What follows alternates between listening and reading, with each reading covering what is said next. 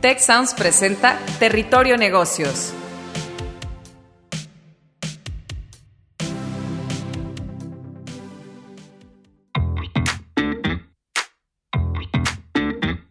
Bienvenidos a Territorio Negocios, de EGADE Business School y la Escuela de Negocios del Tecnológico de Monterrey. Mi nombre es Katia Villafuerte y hoy seré su guía por este espacio.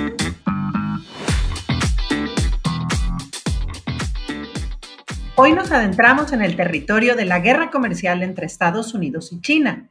Para ello tenemos a dos invitados, el doctor Eduardo Olier, presidente del think tank Instituto Choiseul para España y autor de varios libros sobre economía global. Y el doctor Francisco Valderrey, profesor investigador de la Escuela de Negocios Campus León del Tecnológico de Monterrey. Buenos días, ¿cómo estás, Eduardo? Buenos días, eh, muy bien aquí desde, desde España, particularmente desde Madrid en un día lluvioso. Sí, acá también estamos con un poco de frío y también lluvioso. Bueno, todos estamos en diferentes lugares. Muchísimas gracias. Y Francisco, ¿cómo estás tú desde León? Muy bien, eh, encantado de estar aquí en León, Guanajuato y muchas gracias por la invitación. Em, pues yo creo que al igual que todo el mundo, comiéndome las uñas con los resultados de, de las elecciones, con todo lo que está pasando ahora mismo, que es muy importante, muy trascendente.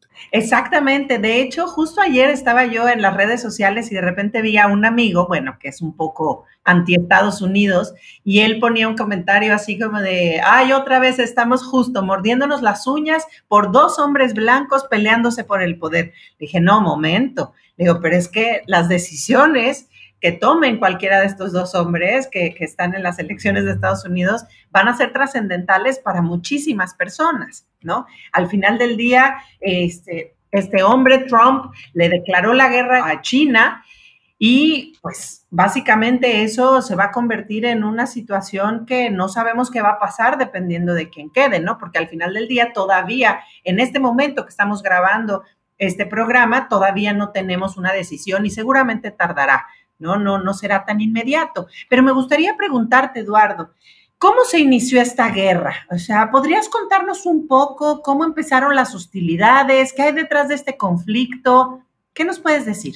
Eh, bueno, la guerra se ha recrudecido en el tiempo de, del presidente Trump, pero eh, este problema viene de muy antiguo. Eh, el problema fundamental es que yo diría incluso en las épocas de, Deng Xiaoping, que es el gran, eh, digamos, el gran transformador de la, de la política y la economía eh, china, eh, en los acuerdos que hizo con, con, la administración Nixon, y me estoy yendo muchos años atrás porque estoy a finales de los años 70, bueno, allí se acordó que allí se acordó que China tenía que ser un, un jugador importante en la economía. Hay muchas empresas americanas decidieron que, poner sus fábricas en, China y en otros lugares de Asia. El, problema es que eso fue a más y, entonces, claro, China se convirtió en la gran fábrica del mundo, eh, vendiendo los productos a unos precios, eh, digamos, muy competitivos o muy rebajados con respecto a los productos occidentales.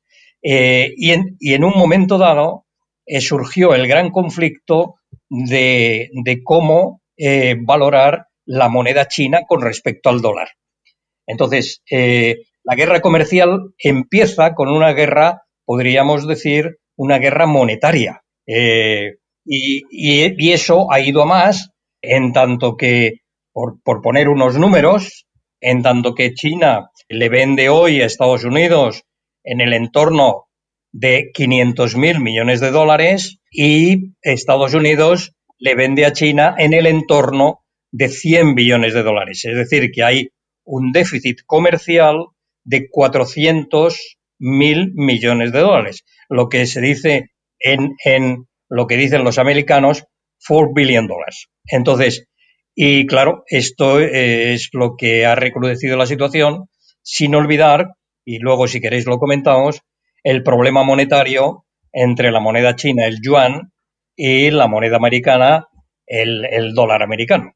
Claro, pero a ver, eh, de este lado a mí me gustaría entonces un poco preguntar para los que no somos tan expertos. Por ejemplo, Francisco, ¿qué podemos esperar o cómo podemos interpretar esos resultados hacia México, por ejemplo, y hacia China? O sea, ¿cómo, cómo interpretar sobre todo en la coyuntura de las elecciones en la que nos encontramos en este momento? ¿Tú cómo ves? Muchas gracias, Katia. Eh, pues eh, aquí hay dos partes, ¿no? En, del lado de China se está, está ocurriendo ahora mismo un escenario que es el que ellos más temían, que es el, el impasse, la falta de claridad, no hay un ganador definido, hay mm, una situación de incertidumbre, que eso es lo peor para ellos. A ellos, mm, hablando claramente, les viene casi igual que gane un candidato o, el otro. Ambos tienen ventajas, desventajas. Como ellos perciben la presidencia de Donald Trump, es una presidencia más débil, pese a lo que eh, se puede airear en los medios, las posturas tan, eh, tanto tan, tan hostiles y tan radicales de Donald Trump.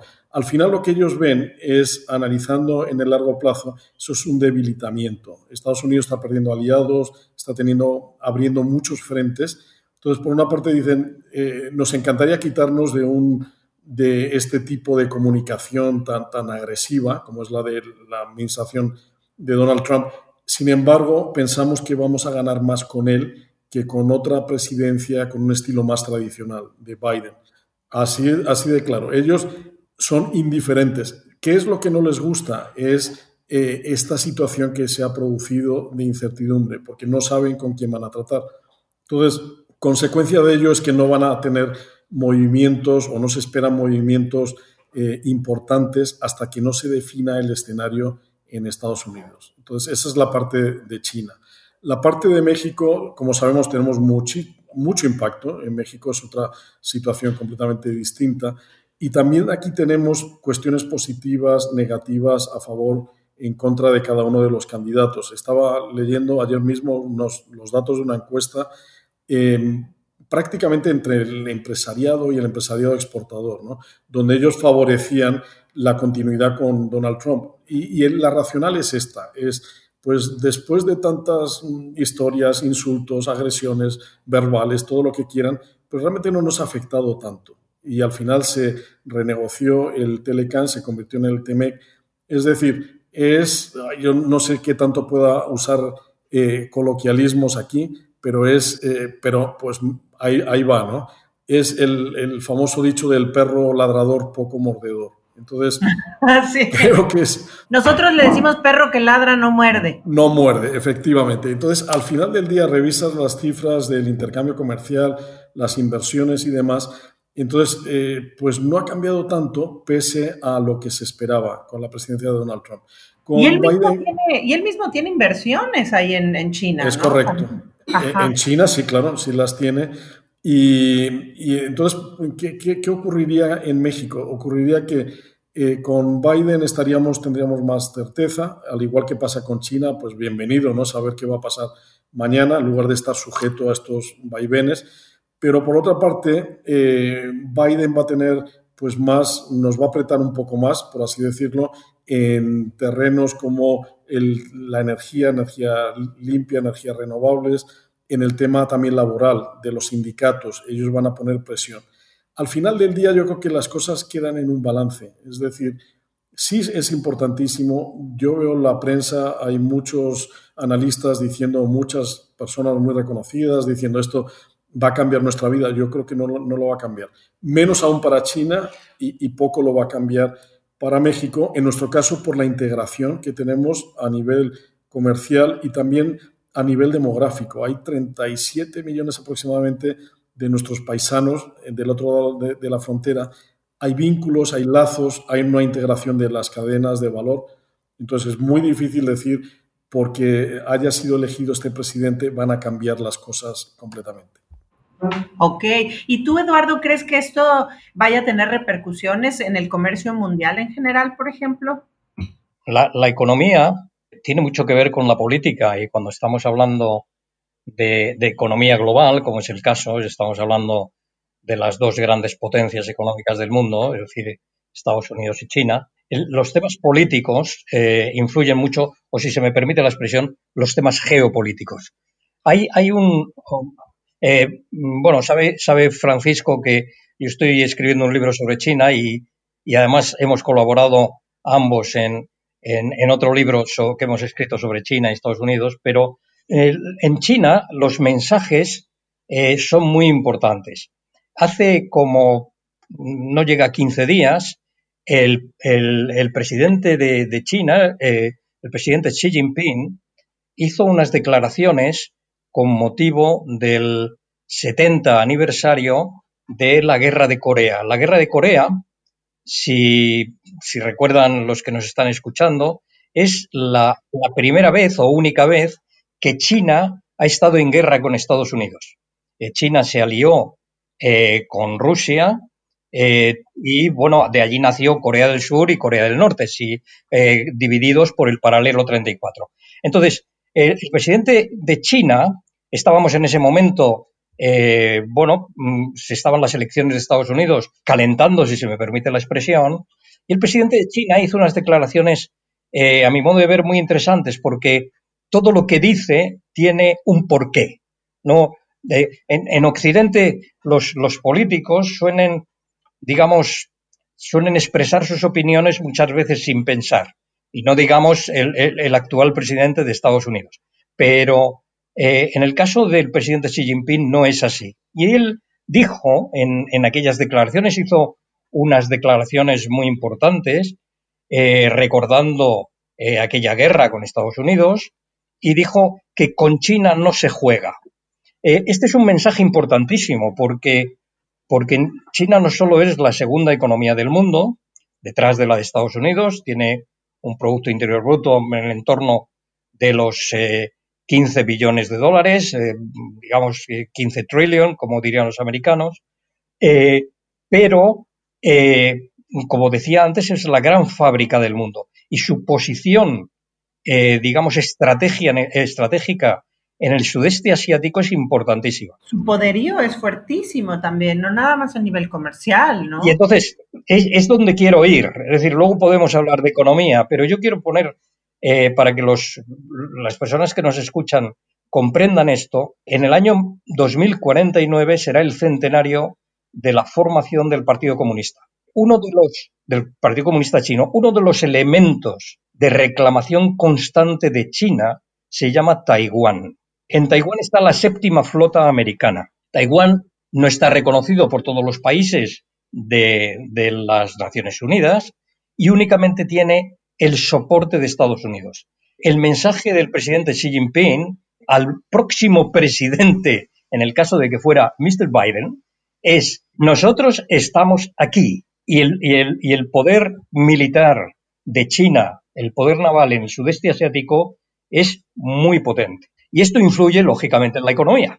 Pero yo quería dejar, dejar al menos esta, esta idea eh, encima de la mesa en el sentido de, que la geopolítica se mezcla con la economía. Y por lo tanto, lo, que vaya a hacer Estados Unidos, o el nuevo presidente de Estados Unidos, o la nueva administración, va a tener a China mirándolo con muchísimo detalle. Oye, pero ¿y si además a eso le agregamos todos los factores de la pandemia, afectaciones a cadenas globales?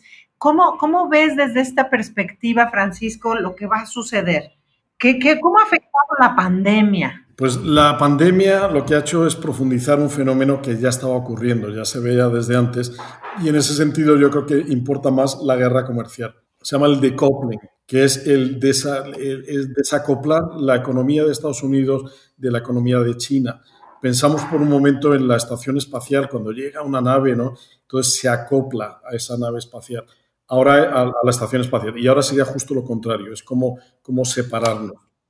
Entonces, eh, hay, varias cuestiones, también se llama como el, el eh, near shoring, que es atraer a las fábricas, a los elementos de, de, producción, sobre todo de manufactura, más cercanos, y eso lo ha propiciado el COVID enormemente, sobre todo por cuestiones de disrupciones en la cadena, de, la cadena logística, y sobre todo con los temas de eh, los equipos médicos, materiales, suministros que son esenciales durante la pandemia. Entonces, por una parte, se dan cuenta en Estados Unidos, que esto nos, nos está afectando mucho, nos está limitando en nuestra capacidad de producción porque no nos llegan los materiales, los insumos, no nos llegan a tiempo y además con el fenómeno del, del COVID necesitamos ciertos elementos que no los tenemos, porque de ahí es cuando se dan cuenta que prácticamente todo se fabrica en China, como decía Eduardo, es la gran fábrica, pero es la gran fábrica prácticamente de todo. ¿no? Entonces, ahora eh, mencionaba también Eduardo el tema de Taiwán, muy importante, Taiwán está dando un paso que creo que es bastante aventurado. Están eh, quitando las inversiones, deslocalizando, digamos, las, las inversiones desde el China continental, la República Popular China, y las están desviando hacia Vietnam, Camboya, Indonesia. Eh, Japón está haciendo lo mismo, incluso Japón lo está trayendo hacia su propio territorio. Entonces eso añade mucha presión. La respuesta por parte de China mm, pues, ha sido importante. Ellos han creado un sistema que le llaman el, se llama el dual circuit, el circuito doble. La respuesta de ellos está bien, muy bien. No quieren invertir, no quieren comprarnos, no quieren tener una buena relación con China nosotros vamos a tener un circuito de manufactura y de logística para nuestro mercado interno y vamos a tener otro hacia afuera. Vamos a seguir exportando, nada más que no vamos a tener ese grado de dependencia de exportaciones que teníamos anteriormente y nos vamos a enfocar a nuestro mercado. con Xi Jinping han ocurrido muchísimas cosas en, en muy breve tiempo. Xi Jinping había quedado ya encumbrado, incluso se cambió la constitución de China para permitir que se extendiera su mandato contrariamente a lo ocurrido en las últimas administraciones. Y, pero en los últimos meses ha habido una, una serie de críticas diciendo que China tal vez está jugando con demasiada osadía, con demasiada, se está apresurando y está tomando unas iniciativas que tienen una reacción negativa en, el escenario internacional. Entonces, hay voces pidiéndole que, pues, de alguna manera se concentre en resolver los problemas internos, que son muchos, ¿no? Los problemas con las minorías, los problemas financieros, problemas de la extensión de los créditos. Hay, hay un problema que siempre ha estado ahí, en, China, que es los problemas con la banca. Eh, ahora mismo, no sé si vieron la, noticia de Ant, que es, iba a salir a la bolsa de Shanghai y de Hong Kong y lo frenaron, ¿no? y el motivo es que se están reorganizando, se están reajustando. Ok, pero a ver, yo ahí tengo una duda, porque al final del día, ok, con todo esto que nos acabas de explicar, a mí me hace pensar, pues esta coyuntura no podría ser una nueva oportunidad para las empresas mexicanas. O sea, ¿qué tal? O sea, yo creo que sí, o, no sé, ¿cómo lo ven ustedes? ¿Cuáles pudieran ser estas, eh, Eduardo? Bueno, ya, ya saben que, que normalmente suelo colaborar con, el TEC de Monterrey en algunos, en algunos programas y en alguna otra universidad eh, en América Latina. Siempre suelo decir lo mismo, eh, sobre todo a los alumnos que me escuchan, y voy a hacer una reflexión especial sobre México.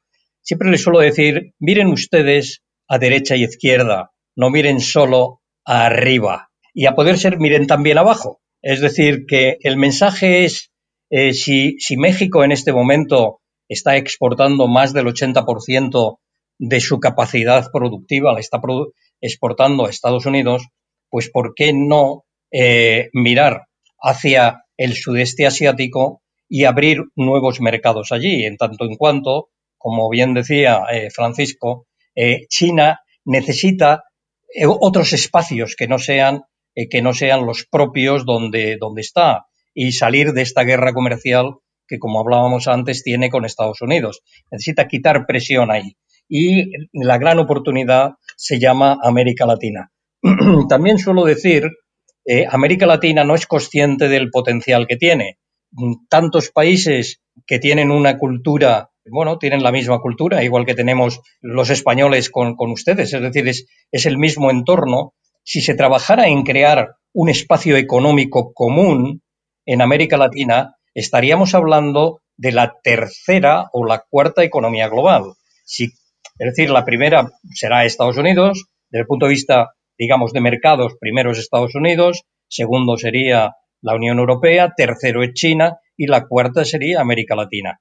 Luego, ese potencial, ese potencial solo se puede crear escapando de, no sé si decirlo, una especie de síndrome de Estocolmo, de mirar siempre hacia el norte. Y por lo tanto, yo creo que ahora es una gran oportunidad, independientemente de quién vaya a ser el nuevo presidente de Estados Unidos, que, bueno, efectivamente cambiará mucho, sobre todo la política internacional, si es uno o es el otro. Exacto. Y desde este lugar, Francisco, ¿tú qué opinas? O sea, ¿cómo pudiera en un dado caso producirse algún cambio eh, positivo o en dado caso, si tú opinas que fuera negativo, las relaciones entre China y México? Desde esta perspectiva en donde eh, Eduardo nos está planteando que obviamente podemos capitalizar sobre esta situación, volvernos eh, muy importantes en este mercado global, pero particularmente ¿cuáles serían las afectaciones en las relaciones entre China y México? Pues muchas gracias, Katia. Mira, eh, hay dos planos. Uno, el plano macro, las relaciones entre países y demás. Y ahora mismo sí se abre una ventana de oportunidad muy pequeña, reducida en el tiempo, parece, ¿no? Que es para abordar temas de trascendencia como son inversiones de China en América Latina, apertura eh, comercial, si no un tratado de libre comercio, porque no nos lo impide el TEMEC, hay uno de los capítulos del, del TEMEC que, así nos lo limita. Sin embargo, tenemos la oportunidad ahora mismo de atraer inversiones en ciertas industrias, desde luego la, automotriz, mucho de todo lo, lo, relacionado con la energía, si hubiera una apertura en ese sentido de energías renovables, y eso es en el, en el plano de gobiernos, ¿no? Obviamente infraestructura. En el tren Maya ya hay una empresa china que está colaborando, pero esos son temas que prácticamente eran temas tabú hasta hace nada. Estados Unidos no quiere ver una extensión del proyecto llamado la nueva ruta de la seda que se extienda a México, porque no eh, le teme a que China ponga eh, pues toda la la capacidad que tiene de ingeniería, respaldada además por capacidad financiera en proyectos de construcción de este tipo, ¿no? sobre todo ferrocarriles y demás. Ahora, oportunidades, el otro plano es oportunidades más puntuales. Seguro que nos están escuchando exportadores, exportadoras, y hay, en el sector primario hay muchas oportunidades. Aguacate, carne de cerdo, tequila, son productos de inmediato consumo, de inmediata demanda ya en, China. Eh, mencionaba antes el sector automotriz, autopartes, mucho de ellos, sector textil, porque el sector textil se está moviendo nuevamente eh, una parte de ello hacia las Américas. ¿no? Materiales de construcción, productos químicos, aquí en Guanajuato, cueros y pieles, minería, componentes electrónicos. ¿no? Entonces, básicamente, ¿cuál sería la apuesta de México? Aprovechar esta situación y un tanto excepcional y decir, bueno, ahora sí vamos a probar la inversión por parte de empresas chinas y que se ubiquen aquí en nuestro país. ¿Qué ocurre? Que sería la plataforma para ellos de integración dentro del, del Telecan. Pueden producir una serie de componentes que agreguen mucho valor, eh, que, añadan valor agregado, de manera que respeten las reglas del, del TEMEC y desde aquí pues sea la plataforma para entrar al mercado de Estados Unidos. tenemos la oportunidad.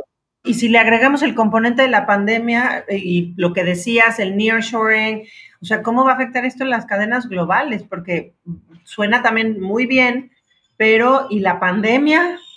Bueno, no, quería decir de la, de la, de la dos cosas. Primero, eh, eh, una tiene que ver con, con qué suceden con las cadenas de valor agregado eh, que parece que es, que es muy fácil eh, en un momento dado, como, como decía el presidente Trump, bueno, pues que ahora todas las fábricas que están en, en Asia y, y, en, y, en, China, bueno, pues ahora las traemos eh, a Estados Unidos. Lo, lo, que no se suele hablar sería del coste. Es decir, el coste, hay, hay un, un, concepto en, en el asunto de China que ha ido poco a poco desarrollándose que se llama la trampa de la globalización cuando una industria pone sus, eh, sus fábricas, sus unidades productivas en un país asiático a mucho menos coste, aportando únicamente la tecnología, el volver hacia atrás es eh, muy difícil desde el punto de vista financiero. Esto es lo primero que quería decir. Lo segundo tiene que ver con, la pandemia. Bueno, aquí podríamos hablar de por qué eh, surge la pandemia y, bueno, qué es lo que ha sucedido con esto. Eh, simplemente quisiera decir, dado que estamos hablando de acuerdos comerciales o de guerra comercial de China y Estados Unidos, quizás no es muy conocido que el 15 de enero de este año Estados Unidos y China firmaron un, acuerdo comercial bastante importante al cual no se le dio eh, mucha, mucha relevancia mediática. Entonces, este acuerdo comercial eh, fijaba toda una serie de aranceles para productos chinos en, Estados Unidos y luego eh, tenía unos acuerdos que llegaban hasta 600 productos y servicios eh, americanos o de Estados Unidos que se podían vender en China. Entonces, este acuerdo comercial, que se firmó, como digo, el 15 de enero, eh, tenía, curiosamente, eh, que es lo que a mí siempre me sorprendió, tiene un, artículo, el 7.6.2, en el que se dice que, bueno, que si sucediera algo eh, durante el transcurso de este acuerdo comercial, algo impensable, que, bueno, que hiciera, bueno, no se habla de la pandemia, pero que, que digamos que hiciera difícil que hiciera difícil llevar a cabo estos acuerdos, bueno, pues que habría como que reconocerlo de nuevo. Curiosamente, eh, aparece una, el COVID-19, eh, que según se dice, al principio eran unos murciélagos en un mercado de Wuhan y luego ha habido toda una historia porque efectivamente en Wuhan hay un, laboratorio eh, de los que se llaman nivel P4, donde los especialistas que trabajan ahí van vestidos de astronautas porque tratan con virus eh, muy peligrosos. Una eh, científica china, de hecho, que anda diciendo, hablando de una conspiración con respecto a que se originó y que se lanzó con toda la intención. Bueno, esta, esta científica china, hay gente que dice que es, que es una científica fake, si se me permite la expresión, que está escondida en un sitio, pero bueno, no se sabe. El hecho concreto es que el COVID ha trastocado la economía mundial. Es cierto que ha roto las cadenas de valor, eh, las cadenas de valor agregado, eh, por, falta de suministro y también, sobre todo, por falta de compradores. Lo primero que se produjo con, la crisis fue una crisis de demanda en el momento en que los consumidores eh, nos vemos obligados a estar en nuestros domicilios, pues no consumimos. Entonces, se para el consumo y al pararse el consumo eso tiene un efecto eh, inmediato en la fabricación. Hay sectores que están sufriendo mucho como el sector automotriz o, el, o, digamos el sector de transporte, etcétera. Estos sectores eh, hay programas para recuperarlos financieramente. Pero el, gran peligro que viene ahora a Occidente y sobre todo a Europa y a otros países es si la segunda fase de la pandemia porque ha habido una primera fase, pero estamos en una segunda, si esta segunda fase eh, tiene efectos sobre el sistema financiero. Si la pandemia no solo afectara al consumo y a, digamos, a la fabricación, a las cadenas de valor, sino que se extiende al sistema financiero, entraríamos en una crisis financiera de muchísimo riesgo que duraría muchos años. De ahí que se esté hablando, como, como decía fuera de antena eh, que se estaría hablando del Great Reset y que, bueno, que hay que reinventarlo todo porque entramos en una nueva época. Ok. Oigan, pues bueno, la verdad es que este tema me resulta interesantísimo. La realidad es que evidentemente todavía estamos en vilo con lo de las elecciones, pero hay muchos factores a considerar. Como ustedes lo han planteado, viene desde los años 70, pero evidentemente sigue generando muchísimos eh, intercambios que pueden cambiarlo todo. Me gustaría pedirles, por favor, para cerrar, eh, y empezamos contigo, Francisco, ¿qué le recomiendan entonces particularmente a las empresas que pudieran resultar afectadas aquí en México? ¿Qué recomendaciones les pudieran decir con respecto a qué hacer, cómo prevenirse o cómo prepararse para lo que viene? Yo creo que la, la primera recomendación es capacitación dentro de las empresas y cambiar un poco el enfoque estratégico. Es decir, nosotros lo que vamos a competir es para el mercado de, Estados Unidos, tal vez con alianzas o con algún tipo de integración de producción de, China, pero ese es nuestro mercado. Entonces tenemos que seguir viendo al, al TEMEC, al mercado estadounidense, pero en previsión de lo que, los cambios que se anticipan, que son mayores exigencias, de luego en el entorno, ya lo hemos mencionado, de eh, sindicatos, políticas laborales y demás, eh, una adecuación de la tecnología, digitalización, que, sé que tú lo, pregonas a los cuatro vientos, que tenemos que digitalizarnos, cada vez es más importante y tener una comunicación más estrecha con el mercado, directamente con gustos, preferencias del mercado de Estados Unidos, porque hacia allá es donde creo que tenemos que enfocar eh, las baterías. Eh, China, ¿qué nos aporta todo esto? Pues la posibilidad de tener nuevas tecnologías. Ellos son líderes en 5G. Hablamos también antes de la cuestión de la energía. Ellos tienen una empresa, si no recuerdo mal, se llama, bueno, es una empresa eh, muy metida en la transformación de la red eléctrica para, hacer posible el Internet de las Cosas. Es decir, puede haber una aportación tecnológica y nosotros no podemos eh, ignorar esas oportunidades. Y desde luego, pues eh, adecuarnos a las condiciones del mercado. Ok, muy bien. ¿Y tú qué nos recomendarías, Eduardo, ya para cerrar el Bueno, bueno, antes que nada, muchísimas gracias por, por haberme dado la oportunidad de estar aquí. Eh, yo diría, Francisco lo ha explicado perfectamente, pero eh, yo apuntaría a tres sectores que me parecen que van a ser eh, claves en el futuro. El primero es el sector energético. El sector energético, eh, los precios del petróleo se han hundido y el sector energético creo que necesita una revisión en profundidad. Francisco lo decía, no solo estamos en la industria del petróleo, pero hay que ir moviéndose hasta hacia una energía más limpia y por lo tanto ahí aparecen las energías eh, renovables que donde hay una oportunidad porque hay mucha tecnología involucrada en este desarrollo eh, de, nuevas de nuevas energías. El segundo elemento creo que tiene que ver todo con el medio ambiente. Eh, quizás la pandemia nos ha sacado de los problemas del medio ambiente, el cambio climático, etcétera, el, green business, si se me permite hablar así, y creo que ahí hay que seguir trabajando en este, en esta, en, este, en este campo. Y luego, para cerrar el circuito, que también tiene que ver con la tecnología, yo diría que hay un campo que va a cambiar todo, va a cambiar la educación, va a cambiar la forma de gestionar empresas, va a cambiar las industrias y tiene que ver con nuevas tecnologías alrededor de lo que sería el Big Data y la inteligencia artificial.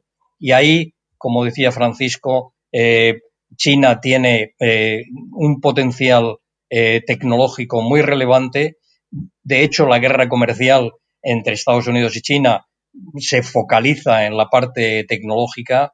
Eh, precisamente Huawei y compañías similares pues tienen dificultades ahora en Estados Unidos. Entonces yo diría que son los, los tres sectores donde se me ocurre que hay que hacer una, un especial hincapié y con todo ello una nueva eh, formación, una nueva capacitación de los, de los profesionales.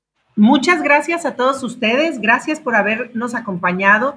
La verdad es que me parece excelente cómo pudimos aterrizar en cosas mucho más concretas y más coloquiales, aquello que a veces vemos muy lejano como la geopolítica mundial.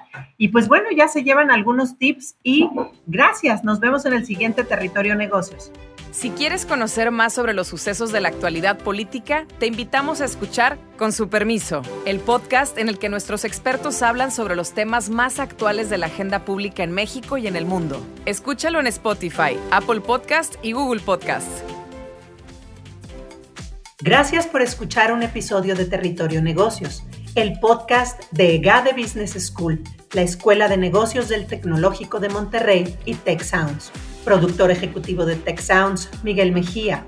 Asistente de producción, Marcelo Segura. Productores de Territorio Negocios, Luis Vargués, Triana del Castillo, Francisco Coria, Carla Díaz, Desiree Ukovitz y Santiago Velázquez. Postproducción, Max Pérez. Los invitamos a escuchar el siguiente episodio de Territorio Negocios y el resto de programas de Tech Sounds en Spotify, Apple Podcast, Google Podcast y en Tech diagonal tech-medio sounds.